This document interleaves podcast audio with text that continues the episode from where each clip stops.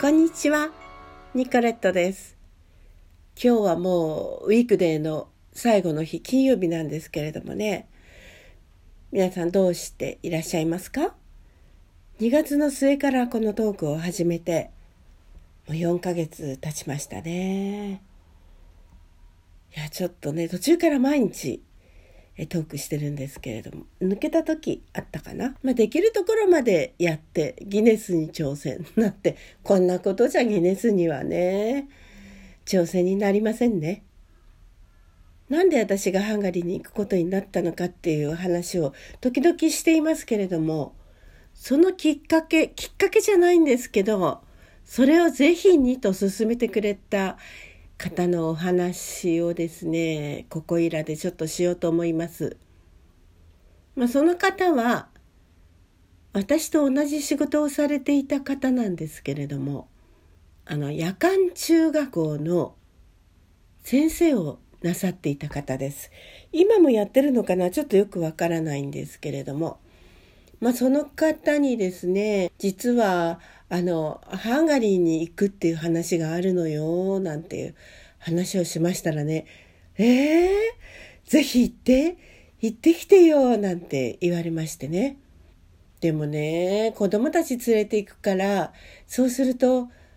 帰ってきた時にね大変でしょ？勉強とか遅れちゃって大変なんじゃないかしらとかって思ったりするのよね。っ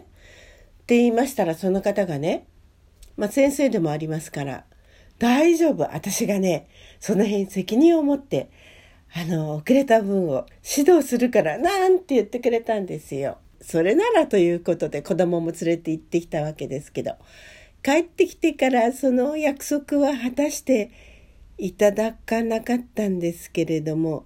でもねいろんな相談には乗っていただいたみたいでうちの娘とかねでそうこうしてるうちにうちの末っ子が31歳で突然心臓が停止して亡くなっちゃったりとかねいろいろあったりしましたけども時々演奏会などをやってましたのでお誘いしたらね時々来てはくれていたんですけれども会うチャンスがなくてねずっと会ってないんです。年賀状をやり取りするぐらいかな。でも私はこの方の最初はねこの方はあの小学校の教員をなさっていました北陸の方で。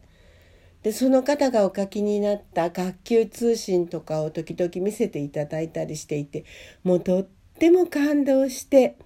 学生時代に教職を取ろうとしたんですけれども途中でやめて断念しちゃったんですね。でもねそのことがねとってもねあの悔やまれてよしもう一度あの教職を取ろうと思いましてねある大学の通信教育を受けましてあともう少しというところでハンガリー行きが決定しちゃってまあ結局その通信教育の大学はねあの中退という形をとってしまいましたでもねやっぱりあ教師になりたいなってすごく強く思ったんですよ。でその方のご紹介というのはまたこれから先もね機会があったらしたいとは思うんですけれども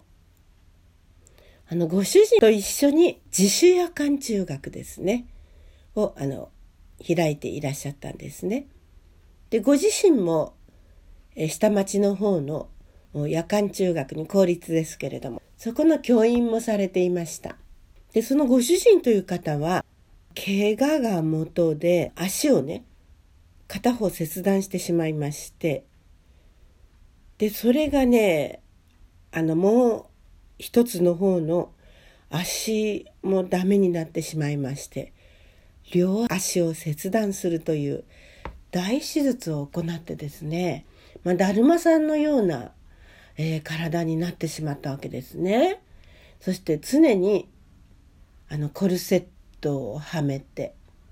で車椅子での生活です。でその方があの北陸の小学校に公園に行った時にそれがきっかけで彼女と知り合いましてで最終的にはご結婚されるんですね。で私が尊敬するあの金森先生金森敏郎先生ですね。この方とその彼女は先生方が集まる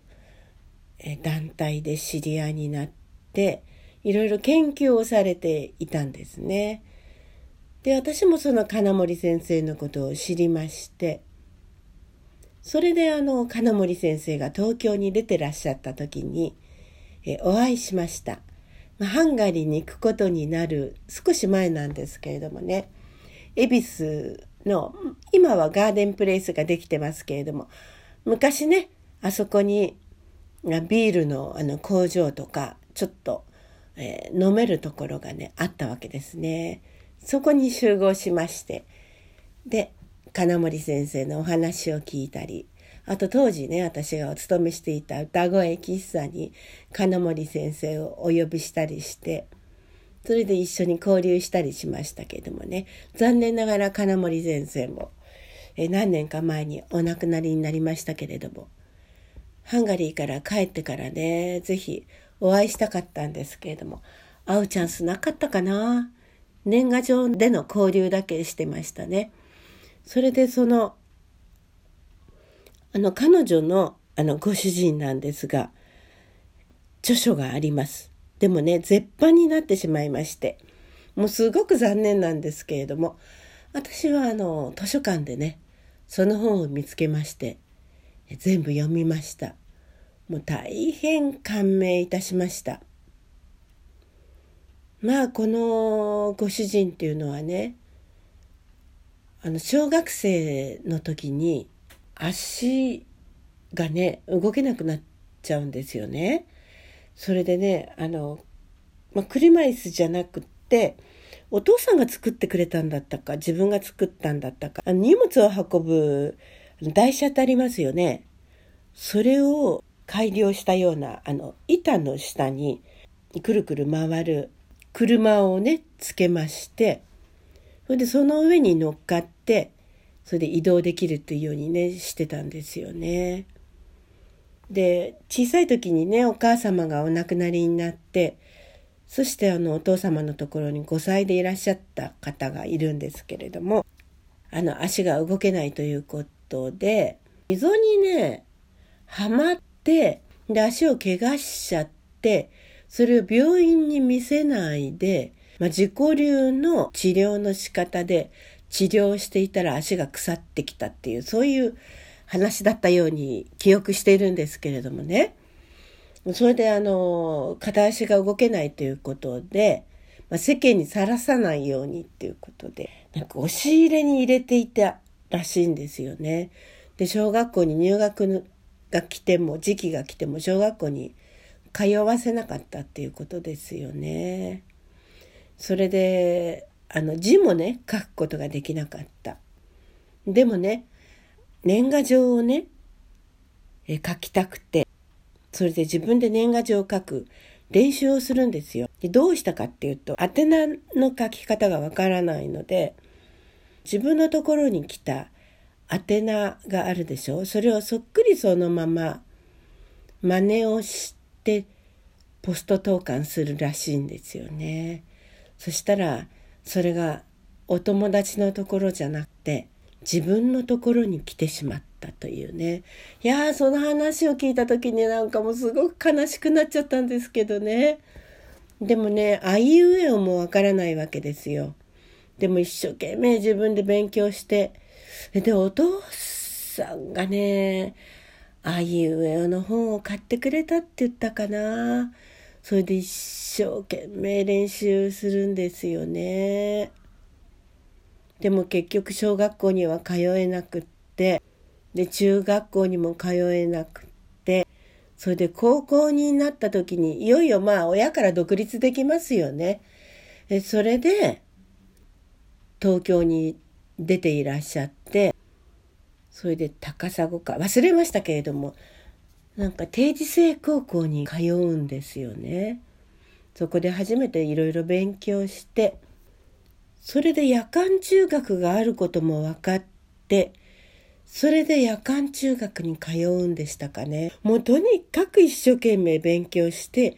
いろいろな資格を得ます。そのきちんと足を治療しなかったために、あの、腐敗して、それでお医者さんにかかったら、あの、このまま放っておいたらね、大変なことになりますよと。えー、無事に生き延びていくためには切断しかないですねということで、切断を決意するんですけれどもね。で、その方がね、